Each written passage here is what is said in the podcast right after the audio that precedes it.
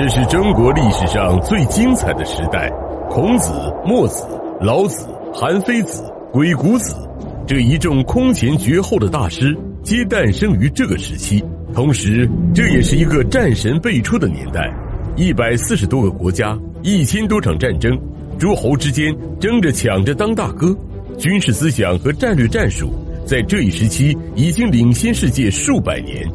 本期就让我们根据《春秋左传》所记录的历史事件，一口气看懂春秋史。如有与其他记载有出入的观点，以被社会普遍认可的《春秋左传》和《史记》为主进行阐述。从公元前七百七十年周平王东迁洛邑，建立东周开始，到公元前四百七十六年周元王元年为止，春秋时代一共经历了二百九十五年。也有人认为，春秋时期应止于三家分晋，或韩赵魏三家灭智氏时期。在春秋时期，周王室对各诸侯国的控制力逐渐减弱，各路诸侯绕过周天子进行了一系列的兼并战争。齐桓公、晋文公、宋襄公、秦穆公、楚庄王相继称霸，史称春秋五霸。其在各诸侯国的影响力已经超越了周天子。也有人认为，宋襄公和秦穆公。并没有真正的称霸中原，应该由后期的吴王阖闾和越王勾践所代替。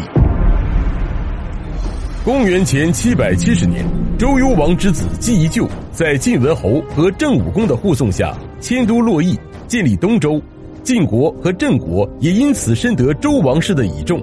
郑武公死后，他的儿子郑庄公在平定了胞弟叔段的叛乱之后，攘外安内，使郑国的实力进一步强大。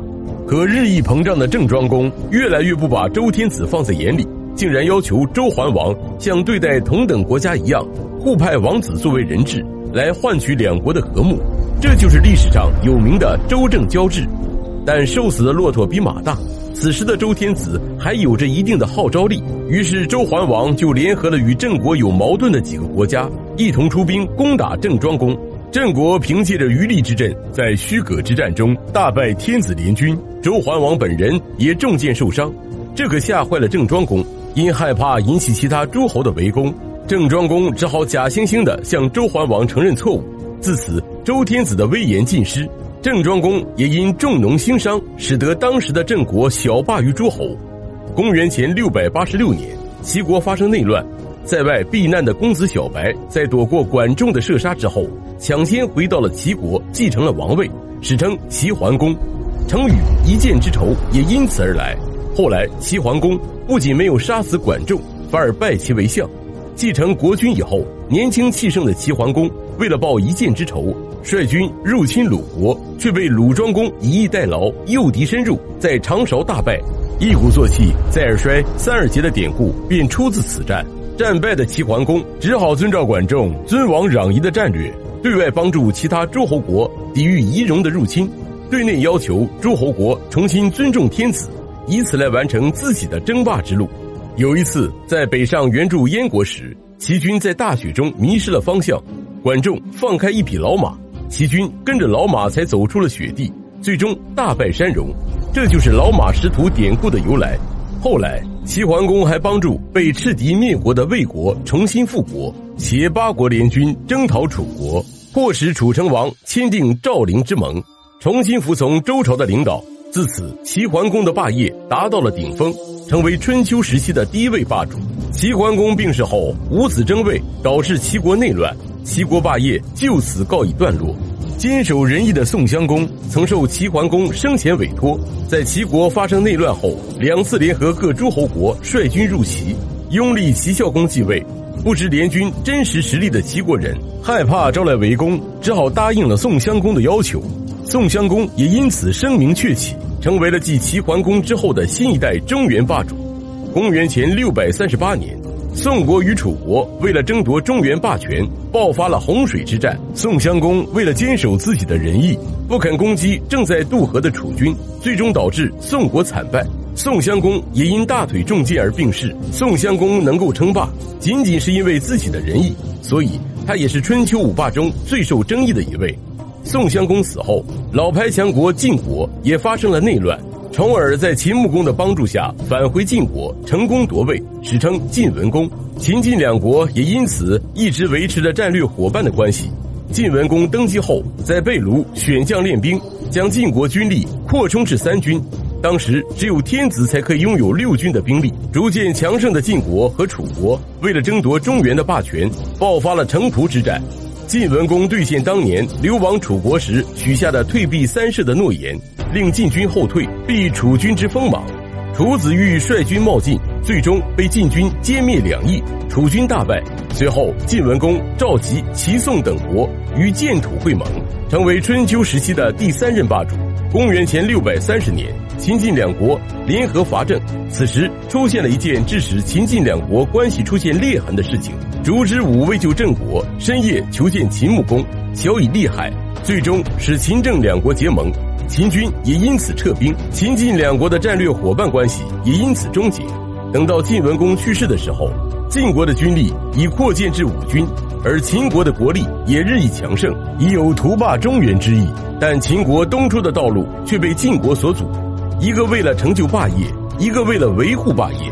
秦晋两国的关系至此从战略合作转变成了战争对手。可秦穆公多次东出，与晋国互有胜负，最终也没能彻底击败晋国。深知东出无望的秦穆公，只好集中全力向西发展。他采用游鱼的计策，诛杀了戎王。使十二个西戎部落纷纷归附秦国，自此秦穆公开辟了千里疆土，独霸西戎，成为春秋时期的第四位霸主。可也有人认为，秦穆公并没有真正的称霸中原，不能算是春秋时期的霸主。等到秦穆公和晋襄公相继离世之后，一直未能争霸成功的楚国迎来了一位传奇人物，他就是楚庄王。楚庄王继位之初，楚国国内矛盾重重。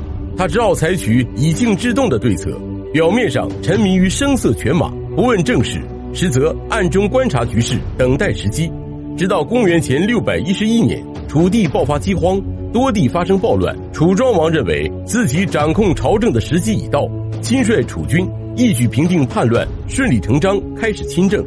一鸣惊人的楚庄王随后又发动了围攻郑国的战争，并在邲之战中击败了前来增援的晋军。自此，楚庄王奠定了其信任春秋霸主的地位，成为春秋五霸中的第五位。楚庄王病逝后，楚国内乱不止，晋国为再图霸业，趁机出兵攻打齐国，齐景公不敌，被迫与晋国结盟。至此，楚国连齐至晋的计划宣告破灭。公元前五百七十五年，晋军渡过黄河攻楚，在鄢陵之战中俘获了楚国王子，并射瞎了楚共王的一只眼睛。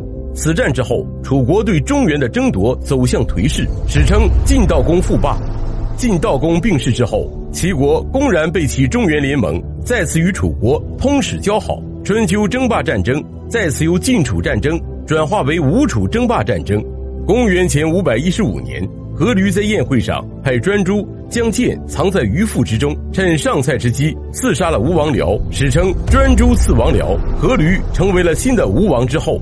广揽人才，以楚王旧臣伍子胥为相，以其人孙武为将军，励精图治，吴国日益富强。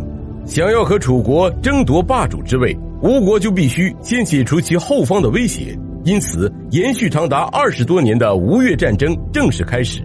公元前五百零六年，吴王阖闾亲自挂帅，以孙武、伍子胥为大将，倾全国三万水陆之师攻楚。一举歼灭二十万楚军主力，攻克楚国都城郢。而后，吴王阖闾的儿子夫差又再次击败楚军，迫使楚国不得不迁都自保。自此，吴国威震华夏。因此，也有人认为吴王阖闾应位列春秋五霸之一。但阖闾却在后来征伐越国的战争中，因被斩落了脚趾而病逝。吴王夫差继位以后，日夜秣马厉兵，出动全部精锐部队。在夫交大败越军，占领了越国国都会稽，最终越王勾践以入吴国为臣作为交换，换取了吴国撤军，这才有了卧薪尝胆的故事。后来越王勾践回到越国以后，趁着吴王夫差率兵北上参加黄池会盟，国内空虚的时机，攻入吴国，斩杀吴国太子，又在利泽之战中大败吴军，吴国自此一蹶不振。越王勾践。成为了春秋时期的最后一任霸主。公元前四百七十六年，周元王继位，东周历史进入战国时期。